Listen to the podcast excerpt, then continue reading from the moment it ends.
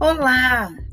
Continuamos o estudo das ações do controle de constitucionalidade, analisando a primeira das ações, a de ação direta de inconstitucionalidade. Não se esqueça das características específicas dessa ação. Ela se presta única e exclusivamente para realizar a conferência da norma com o texto constitucional. Se houver a declaração da inconstitucionalidade, isso implicará na nulidade da norma, ou seja, a norma será nula e será retirada do mundo jurídico.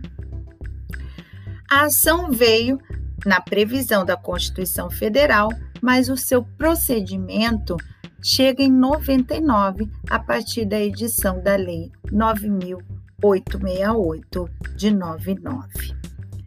Não se esqueça da divisão entre legitimados universais e legitimados especiais.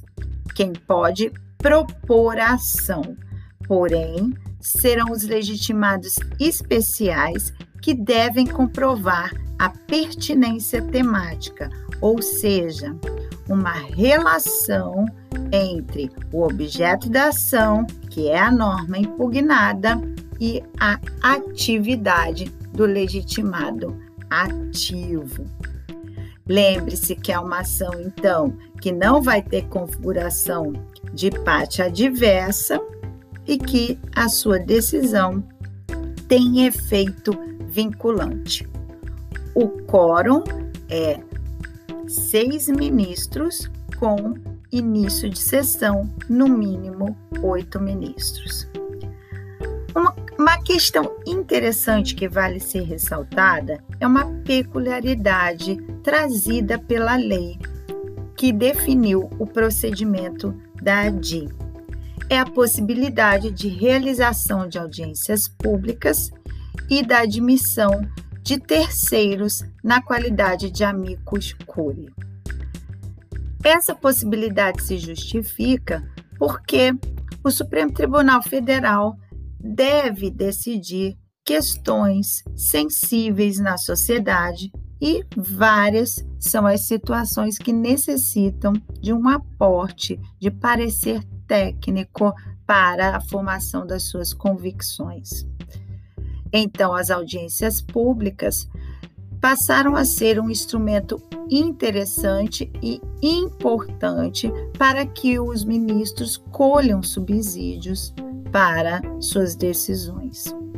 No entanto, já se pronunciou o Supremo Tribunal Federal que as audiências públicas são um instrumento de legitimidade democrática para suas decisões porque estariam compartilhando com a sociedade as decisões, as questões postas para apreciação. E nesse sentido, a participação da sociedade nesse processo traria a legitimidade democrática. A primeira audiência pública que aconteceu na história do Supremo Tribunal Federal foi em 1999, trazendo à baila o tema da judicialização da saúde. E as iniciativas passaram a acontecer e o procedimento foi se firmando, porque a lei especificamente não traz de maneira esmiuçada como é que as iniciativas deveriam se estruturar.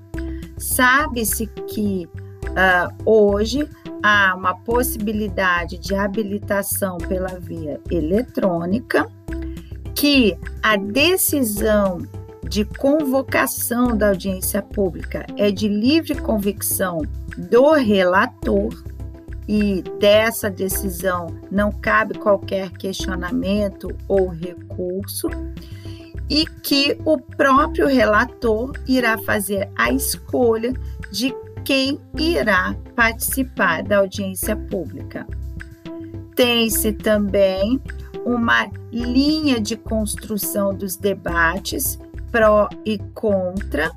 No entanto, o relator define os participantes e pode fazer convites. No que se refere ao amicus curiae, que é o amigo da corte, é o terceiro que irá auxiliar, trazer subsídios para a formação da convicção. Inicialmente, é, ele se manifestava apenas por memoriais, mas hoje também ele pode, além dos memoriais, também participar da audiência pública.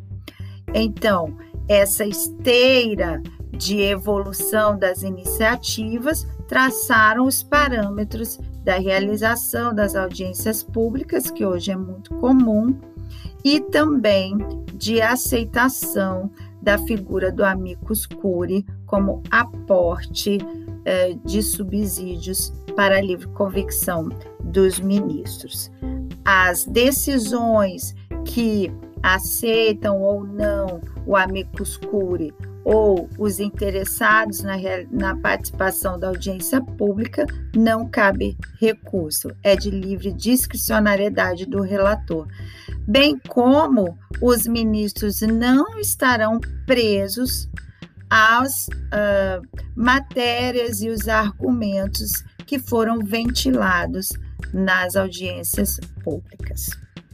Continue então se aprofundando no tema seguindo nas próximas aulas que iremos estudar as outras ações do controle de constitucionalidade. Aguardo vocês. Até breve.